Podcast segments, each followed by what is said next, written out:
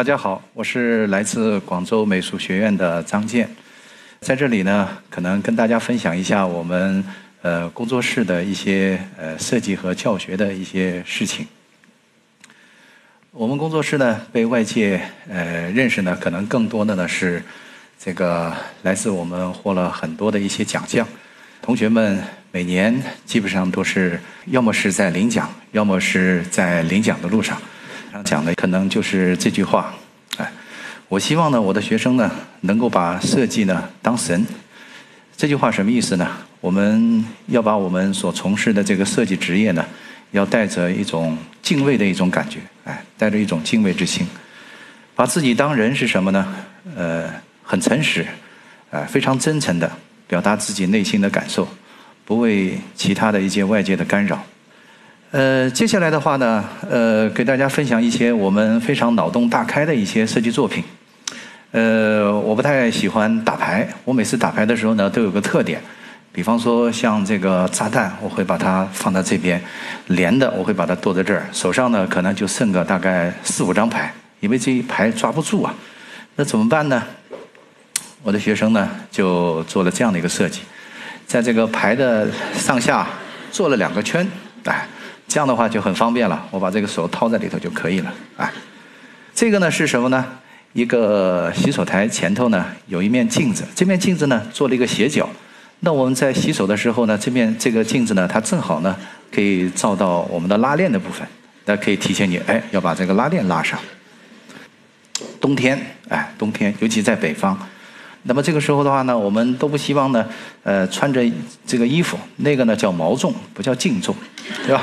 哎，那个叫毛重，所以呢，我们都想称一下自己净重是多少，但是称的时候呢又很很冷，这个时候呢，我们就在这个体重计边上支了个衣架。那晚上睡觉的时候呢，你把衣服全脱了以后呢，挂在衣架上。好，这个衣架呢就帮帮你呢把这个衣服的重量计算上了。那好，第二天呢，你随便穿着那件衣服的时候呢，再去称的时候，就能把那个衣服呢重量就能跑掉了。我们有时候炖汤，这个汤呢，呃，煮熟的时候呢，那个热气啊，嘟嘟嘟的容易往外冒，会这个扑出来。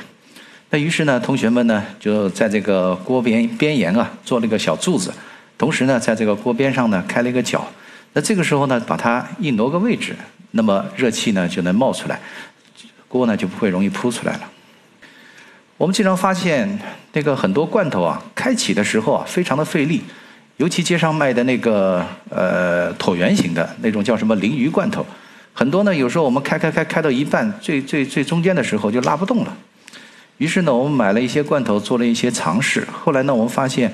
如果说把这个罐头做成一个梯形的话，可能会更加的有意思，或者说它的这个力量啊，拉出来的时候会非常的省力。于是我们做了一个梯形的罐头，一个酒鬼，我们可以设想一下，他拿着酒瓶在马路上咣当咣当，完了以后呢，我们觉得这是一件很可怕的事情。那怎么样避免能遇到这个和这个酒鬼发生冲突呢？我们就在这酒瓶底下呢做个铃铛。那酒鬼呢，一边咣当咣当的时候呢，啊，就就就有一种提示，公筷，广东的公筷。我们拿着公筷准备要往嘴里夹菜的时候呢，里头呢有一个小铜的啊小铜珠，它呢跟这个筷子底部呢发出当的声音，来提示你呢，哦，这是公筷，以免产生这样的一个尴尬。这个杯子很有意思，它呢取了名字叫请。我们一般呢，客人来了以后，我们端杯热茶给客人。那么客人的话呢，他只能握着那个很烫的杯子。我们就在杯子底下呢做了一个小圆环，而且那个圆环特地设置在杯子的下边，这个高低呢产生出这样的一个高低差，更加体现了那个对待客人的一种尊敬感。呃，我们喝红酒有时候喝了一半，这个红酒呢，它可能需要躺着放，以免呢这个空气进去呢和这个红酒呢产生氧化。那于是呢，我就在这个红酒的边上做了一个领结。那它既然既可以躺着放，那也可以呢，给这个红酒呢增加了一些绅士的一些气息。我也在想，这个一席是一二年办的，完了以后呢，到现在才来请我。我已经快五十岁了，完了经常有一些会议啊，找我去看一些东西。当时呢，戴的是近视镜，现在已经开始变老化了。所以的话呢，很多胸牌呢，可能在前面呢，可能需要一个放大镜。那于是呢，同学呢就专门可能也是为我做了一个，就是一个胸牌前头有一个放大镜。参加什么毕业论文的评审啊？参加什么评审？只要拿着胸牌一看，哎，很多字就能够放大了。好了，我想这个同学可能也是为我设计的。退休了以后，如果种花，比方说眼睛很老花，看不见，可能啪嚓一下子就把那个花给剪掉了。这个时候呢，他在那个钳子上呢做了一个放大镜，一边剪的时候呢，一边可以观察。好。像这下来都是为我在做的，好像。呃，我的肩呢有点问题，这个时候呢，有时候呢会贴那个狗皮膏药，但是呢，那个非常疼的地方呢，有时候贴不准，贴不准呢，你再撕下来的时候呢，那个膏药呢就粘在一起了。那于是呢，同学们呢就在这个膏药呢分了三半，中间一个圆形的。这个时候呢，先把中间圆形的这个撕下来以后呢，先对准那个非常痛的位置，吧唧一按，按准了以后呢，再把边上那两边呢把它撕开来。这也是一个保暖内衣，上面呢有很多穴位，完了以后呢，如果哪不舒服呢，就可以按那个穴位。哎，其实呢，我有一个更绝的想法是什么呢？我的肩有问题啊，我想呢，有没有可能呢？呃，我先到中医院挂个号，让那个大夫呢，在那个穴位上呢，用那个红圆珠笔啊标上。完了，我赶紧骑个小单车，完了以后跑到那个纹身店，将那纹身的给我纹上，啊。那这样的话，以后就按着那个纹身的那个点就可以了。这个呢，有个同学做了一个茶壶，因为呢，老年人呢都喜欢盘那个茶壶，我们呢就在茶壶边上呢做了一些棱角。那在盘这个茶壶的时候呢，对手部的穴位呢起到一个按摩的作用。一个信封，信封有时候很着急啊，一撕就会把那个信啊撕坏掉。我们呢，在这个信封的呃边缘呢，撕的地方呢，做了很多的小孔，叫蚂蚁线。那这个时候呢，你可以怼一怼，对着光啊看一看，哎，这个信在不在那个位置？呃，一套书，我们在这套书呢，呃，它的封面里头呢，装了一个磁铁。那这样的话呢，这套书放在一呃放在书架的时候呢，它就不会散开了，它一直都是吸在一起的，哎，一套书。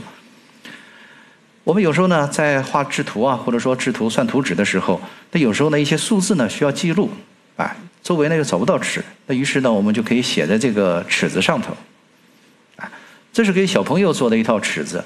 这套尺子呢，最大的特点是什么呢？呃，我们是用这个内部啊来量这个距离，它的外部呢是非常的圆润的，也为了防止小朋友会弄伤啊，或怎么样。有一次去听音乐会，正好下大雨，呃。呃，外面的那个服务员呢，给我了一个伞套，我就把这个雨伞呢装在这个伞套里头。过了一会儿呢，里面就积水了。我在想，哎，如果里头有一条鱼该多好！哎，所以的话呢，音乐会我一直在想这个事儿。啊，回来以后呢，我就就在那个里面呢丝网印了一条小鱼。完了以后，呃，流上水以后，滴上水以后，小鱼就活了。我们打扫卫生的时候，经常会。迷到眼睛，那于是呢，一个学生呢就想，哎，那有没有可能在扫帚上呢做一个这个喇叭形的一个容器啊？这个灰啊就可以掉在里面。我们也做一些工艺的设计，那么这个呢是给呃农村的老太太做的一个小凳子和一个搓衣板连在一起，这样的话呢，我们在洗衣服的时候，那个搓衣板呢在搓的时候呢，它就不会上下的晃动了。呃，可以长大的花盆。左边的呢是一个小苗，长大了以后呢，我们把那个皮筋摘开来，它就变成一个大的花盆。有时候我们会扛着这个单车上天桥，或者说过马路。那好了，那单车底下呢做了一个和背啊相靠的一个垫子，就非常的方便。啊，跑马拉松的选手呢，可能更多呢都会有这样的一个习惯，就是一边跑着一边喝水，但是呢，同时呢用这个水呢往头上倒。这个时候我们就会觉得，哎，有没有可能呢？这个挤水的这个东西呢，它就是一个莲蓬头，哎，这个学生就表达这样的一个想法，哎。上面看的呢是我们工作室之前的一些设计作品，那么这些设计作品呢，虽然呢，呃，很脑洞大开，但是呢，嗯，都会有这样的一个现象，感觉好像都要去寻找一些创意点，但这个创意点呢，感觉每次寻找的时候，都都都有点像，呃，碰运气撞大运一样的。所以说五六年前，很多同行都说我们的创意呢是属于这个拍脑袋瓜抖机灵的这么一个啊一个设计。所以呢，我们也觉得很困惑，所以我们要去寻找一个具体能够怎么样来去呃思考设计，或者说什么样有什么样的一种设计方法。完了以后，它的很多的东西能源源不断的能成为我们的一个一个取之不尽的这么一个东西。很多同学说，呃，说他已经跟生活非常的热恋了，但是也找不到这些创意，哎，所以的话真的是非常的困难的事情。我们的设计呢，可能跟其他的设计可能还不太一样，我们不太愿意去寻找这个所谓的痛点。我们认为呢，产品设计可能不存在所谓的痛点。我也经常讲，当一个设计师。因为痛去在做设计，那是要达到一个怎样的一个麻木的状态？就是我都感到痛了，我再去做设计。所以的话呢，我们可能更多的是什么呢？去做一些呃没有问题的产品。我们呢，可能让它呢能够更加的不平凡，能够更加的能够跟我们大众呢能够接触，哎，来体现出我们许多的一些表达的一些情感，啊，我们希望是这样的。接下来的几张图可能会比较枯燥一点，但是呢，它是我们最近这么几年来的主要的一个设计的思路。呃，我们从人的行为和心理去探讨产品的存在的可能性。那么在这个环境当中呢，人的行为和心理呢，它体现出许许多多可供给我们去使用的一些源泉。好了，这里头呢有一个词可能真的很重要啊，环境这个词。所以呢，我在这儿写了三遍。以往我们在讨论环境的时候，我们可能都会觉得，环境呢仅仅是一个限定。但是我们所认为的环境是什么呢？所有的能被我们所日常的一些感知和经验，都在这个环境当中所给予我们的。所以呢，它不是一个限定，是一个源泉。好了，这个时候呢，就出现了一个很常见的一个问题，就像当下的这个文创啊产品，存在了一个很值得我们去反思的一个问题，是什么样呢？你们发现没有，风景区的那个文创产品很少有在城市里头卖的，原因是什么？你在景区边上那个小卖部买到的那个文创，正好是在你游玩了那个环境的时候，正好的一个解释。那如果说我把那个文文创的那个景区的小产品拿回家以后，和你的家里的环境、办公环境。产生不了任何的关系，所以说有时候我们会觉得，哎，这个东西我们就像鸡肋一样的，扔也不是，留也不是，啊，就存在这样的一个很大的问题。比方说，深泽之人他提出来的一个挂衣钩，如果说我们作为一个局外人啊，我们会觉得这个挂衣钩很简陋、很粗糙，往上钉钉子啊，这种感觉好像很很很很很没意思。但是这个时候，你有没有考虑过，真正的？拿到这个板子和这个钉子，在钉的时候的那种非常爽快的那种感觉，正如下一张图，有一个日本设计师，他做了一个碎纸机，这个碎纸机碎出来的这个纸片呢，像这个落叶一样的，哎，落得满地都是。那如果我们正常的设计师，如果说换了我，我可能呢会在这个碎纸碎纸机的下面呢会做一个小框子或者是一个小篓子，把这个纸屑呢接住。但是这个设计师呢有意的让它留在。撒了满地，他的目的是什么呢？当你拿这个扫把和簸箕去扫这个落叶的时候，你才能真正的体会到秋天的那种感觉。这也就是我讲的“子非鱼，安知鱼之乐”。也就是说，你不在那个环境当中，你怎么能够感受到那个环境当中的那种快乐？啊，这就是我要讲的环境真的很重要啊。好了。环境呢，里面刚才我讲了，它产生出许许多多可供给我们利用的一些人的一种感知啊、情感啊，许许多多的一些经验。那么，对于这些情感和经验，我们如何来去利用呢？我们分了几种几种方式。第一个方式是什么呢？我们对客观的一些呃经验，还有呢人的一些呃感知呢，进行一种写生的方式。那么，也包括一种修正。这个呢是二零一七年的时候，我在四川美术学院办这个工作坊的时候，呃，有一些学生呢写的一些现象。第一个，一个学生呢，他说他准备想做一个门店，这个门店的一角呢是翘起来的。他说这个翘起来呢里头做一个钢片，始终让它翘起来。好了，外人要进你们家门的时候呢，他看哎，这个门店翘起来的，于是呢他蹭一下子。蹭了以后呢，门店还是翘了，他又蹭一下，蹭一下还是翘了，再蹭一下，突然意识到，哦，这家主人要叫我把鞋蹭一蹭，于是就把那个脚也蹭一蹭了，哎，就是这样的一个意思。所以的话呢，他利用人的一个直接的，就是人的一种一种感知的心理在这边。第二个是什么呢？酸奶。有时候呢，我们打开酸奶盖，酸奶盖后面那个酸奶非常的浓，哎，我们呢有感觉好像都要去舔一舔。但是如果说在大街上或者说大庭广众去舔一舔，那种感觉心里很尴尬。那怎么样来解决这个尴尬的心理呢？那玉玺同学说：“那我就把它这个盖子做成像奥利奥一样的，就像这个电视广告一样的，对吧？舔一舔，扭一扭，舔一舔，那就顺理成章了，啊，就一点都不尴尬了，哎。”嗯，最右边这个呢，呃，有点搞笑，是一个很漂亮的女生提出来的。她说：“张老师，你要诚实的回答我，说你有没有这个习惯？”我说：“什么习惯？”她说：“上完厕所有没有回头看看自己的大便的这个习惯？”哎，我说好像真的有。她说：“既然有的话，那我为什么不能为为这个行为做一些设计呢？”啊，比方说，哇，它的这个色泽啊，还有干湿程度啊，对吧？我们有没有可能在马桶边缘就标上？啊，比方说你的湿气太重，哇，你的这个什么啊脾虚，哇，你的什么火气旺，等等等等，就按照它的颜色来标上。啊，这是一个很有意思的一个想法。同样，我们在下面的一些例子，呃，左边的。我们有时候开会的时候，这个有时候记东西记记的比较麻烦了，我们呢会把这个笔呢放在这个本子上。那于是呢，这上头有一个槽，你会觉得哇，这个笔放在上头真的非常合适。同样边上的这个波浪的这个文具盒也是这样的，我们经常有这样的习惯，它非常合适的能够把笔放在上头。一个小夜灯。它模仿了一个六七十年代时候老电视的样子，使劲拍拍一拍，它就亮了。亮了以后呢，呈现出晚上深更半夜，就是我们已经把电视已经看节目都看没了，冒出雪花的那种感觉。啊，这样的一个小夜灯。我们存钱的时候呢，希望呢能够留一些钱放在外面，放在外面干什么呢？比方说，呃，坐这个地铁啊，或者说坐公交车啊。那好了，这个作者呢就把这个。存钱罐和一个小盘子结合在一起，又可以存钱，又可以存放一些钱。有一个同学说，他小时候经常会把一些好吃的好玩的藏在碗里头。那我说，那你打算怎么做呢？他说，我准备把它做成一个存钱罐。那我又建议说什么呢？我说，你的存钱罐下面要不要放一个盘子？都说老师我不要。我说为什么呢？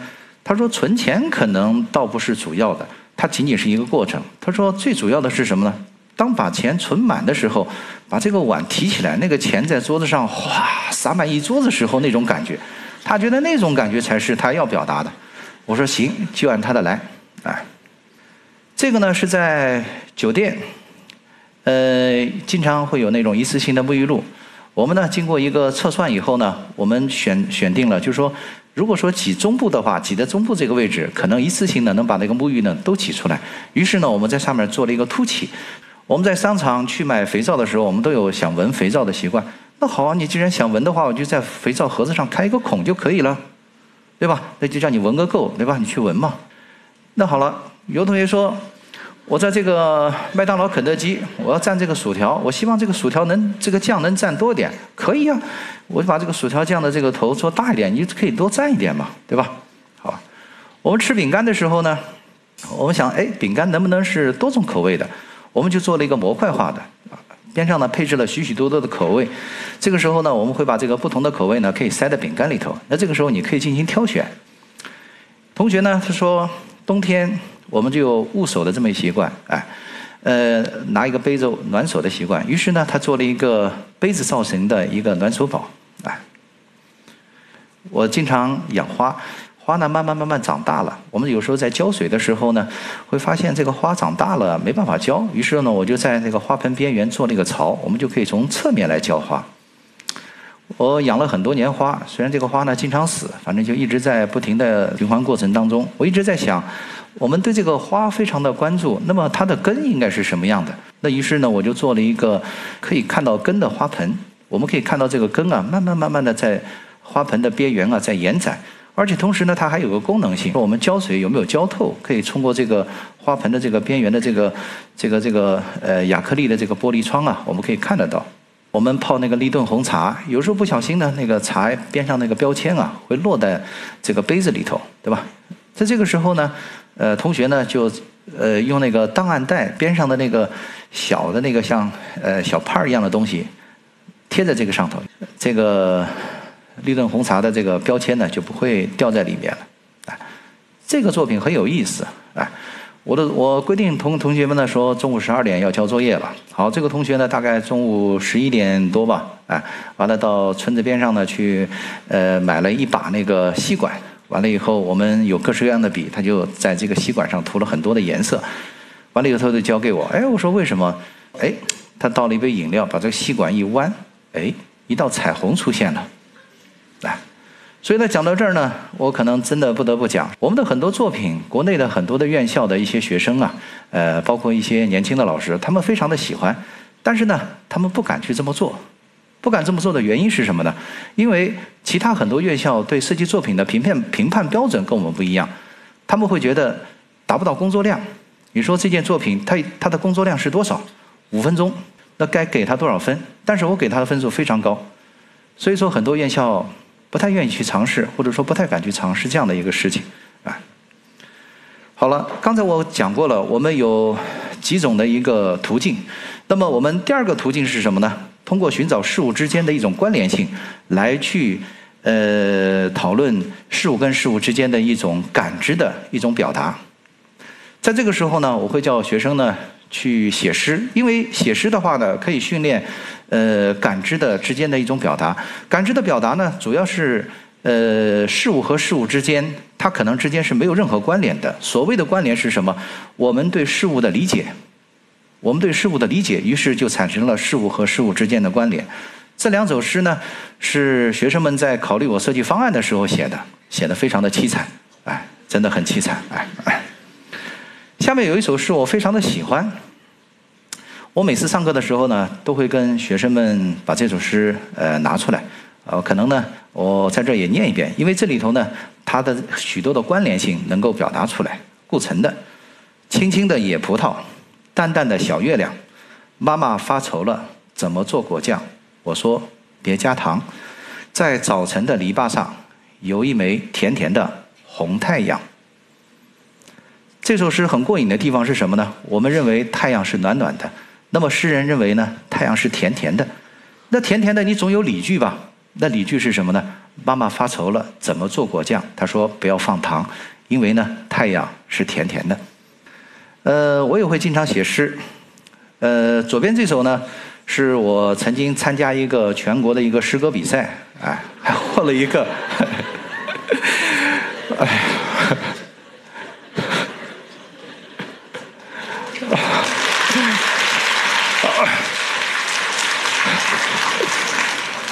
这是真事儿，这是真事儿。获了一个二等奖，但是呢，我是化名的，化名的，大家谁都不知道。但是这次讲座以后，可能就知道了啊。呃，右边这首诗呢，带着浓重的气味，被我的父母呢骂得狗血喷头。他说：“你大学教授了，怎么能写这种诗呢？”好了，呃，我希望呢，每一位设计师呢，都带着一种诗性。诗性是什么呢？它不是这个诗歌的一种形式，而是什么呢？设计师呢，如果说将这个聚焦的精力呢放在产品的感知上，那么它一定是具有诗性的表达。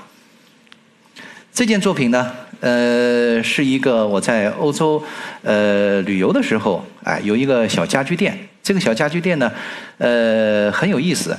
它呢用这个北欧的驯鹿的皮啊，把它蒙成了许多的小柜子。这个时候的话呢，当我们去敲击这个柜子。门的时候，因为大小不一样啊，店主说就像那个驯鹿啊，发出嗡嗡嗡的叫声。他说希望什么呢？以此呢来换回呢那个逝去的这个驯鹿的灵魂，啊，非常的有意思。好了，这是我的一个学生，他做了一个骨灰盒。我们经常讲人死了以后就去去天堂了，那么他做了一个云端的一个小房子。他说人死了以后可能真的就去了云端，住在那个小房子里了。小时候我们都吃过酒心巧克力。那么这个时候呢，这个学生呢就做了一个像酒心巧克力一样的蜡烛。当这个蜡烛慢慢慢慢在燃烧，中间那个融化的那个蜡烛啊，那个汤汤汁汁的那种感觉，让我们觉得哇，似乎呢闻到酒心巧克力的那种香味。生日我们插了一个蜡烛，这个蜡烛呢，学生呢做了一个小枯树枝。当点燃它的时候呢，上头呢有一个小树叶，就是那个火苗啊。当我们吹吹熄它的时候呢，就觉得好像哎，这个愿望被吹走了。这是我做的一个呃燃香的一个阻燃器。有时候呢，我们要临时离开，或者房间呢可能不是很大，我们希望呢把这个香呢，呃把它掐断，但是掐的时候那种感觉不好，所以呢我做了一个阻燃器，也就是说香烧到这个位置的时候，它自动就灭了。灭了以后呢，呈现出发芽的那种感觉，就像你的起伏好像发了芽一样。同学呢做了一个起伏的。就是我们在寺院里头，如果抽签啊、烧香，哎，抽到这个签，完了把这个签呢，呃，吹的这个在高处啊一吹，哇，所有许的愿飞的到处都是，啊，到处都是，哎，这种感觉。一个学生，他觉得时间啊，它的存在是非常的珍贵的。怎么来体现珍贵呢？他说，时间应该存在玻璃罩里面，时间应该是被展示的。接下来的话呢，是我的一件作品。我觉得一个珠宝呢，如果说把它放在展柜里头。该多好！那于是呢，我就做了一个放珠宝的小盒子，就是一个戒指盒。当我们慢慢慢慢去拿这个戒指的时候呢，就有点像博物馆的小心翼翼的再去偷那个宝贝一样那种感觉。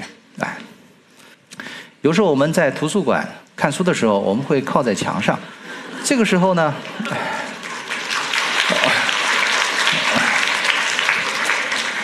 这个学生非常浪漫，他说：“既然我们有靠在墙上的这个习惯，那有没有可能我们在墙上做一排枕头，就像我们躺在床上一样的那样的惬意？”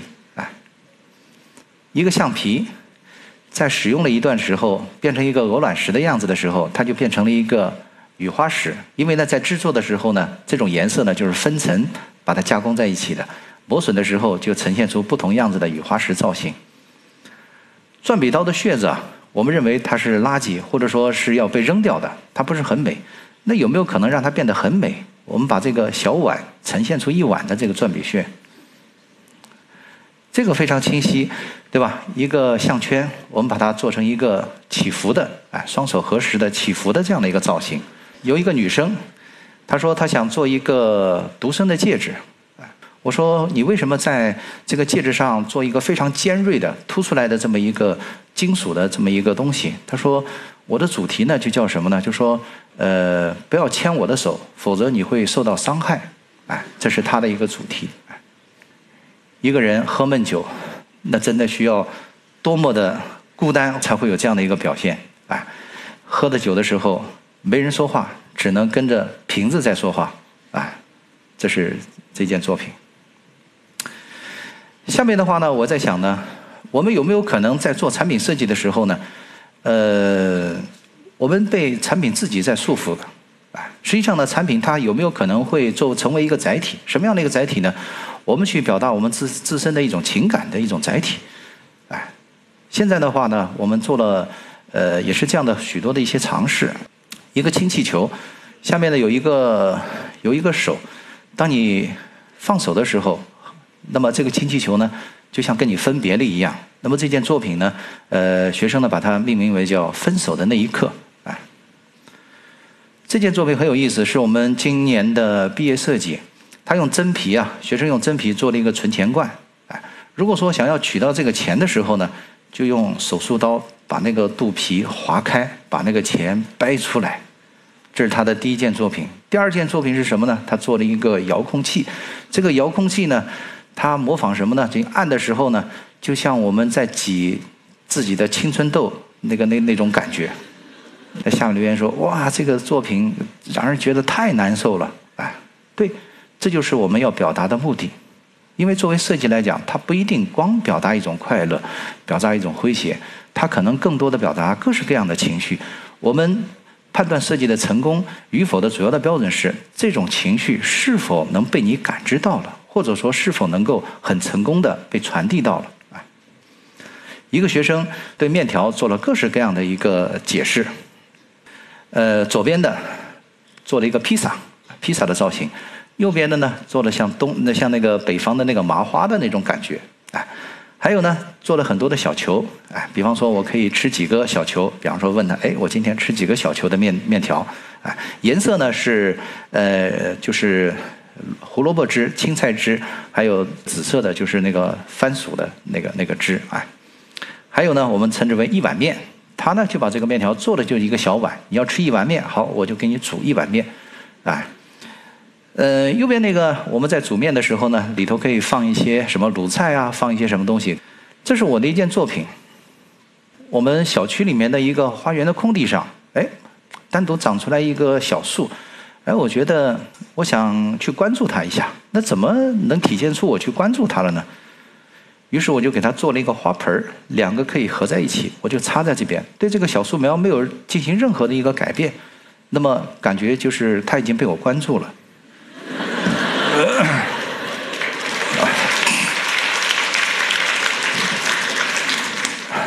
我经常做一些稀奇古怪的设计，哎，这些设计呢，呃，很有意思，哎，但是呢，有的也很忧伤。我的孩子，哎，可能别人都说，哎，这就是一只猫嘛，哎，但我觉得他是我的孩子。呃，二零零零年到二零一八年，哎，那么十八岁，去年的时候离开我了，哎，很老了。离开了以后呢，晚上呢，深更半夜的时候呢，我会很想他，我就会呢，点一根小的杯蜡。有时候晚上那个风啊，吹的那个贝蜡，我会那个那个烛光啊，我会觉得哇，感觉就像发出来的一个小苗，哎，小小的一个芽。那于是我就做了很多的花盆，我想呢把这个蜡烛的这个芽发的芽把它种起来，哎，这是一个。还有一个呢，嗯，我抽烟比较厉害，那这个时候呢，我为我自己呢做了一个烟灰缸。那这个烟灰缸呢是一个痰盂的造型。好了，我放在微信平台上的时候呢，很多人呢。啊，也不是很多人，有人在质疑说：“哎呀，现在烟灰缸随处都是，你为什么还要做这个？”哎，那我就跟他讲了，我说：“这是我自己的设计，对吧？我想咋做就咋做，你管得着吗？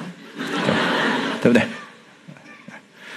所以话呢，我在想呢，后现代对于艺术的定义是什么呢？人人都可以创作艺术，但是成了名的，我们把它称之为艺术家。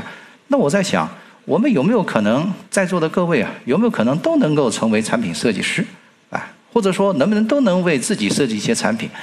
我们现在 PS 很普遍了，那以后有没有可能建模的这个软件也非常的普遍？3D 打印现在已经很普遍了，那有没有可能我们需要一个什么东西，或者说我们想要表达一个什么样的一种感知，我们去创作一些东西？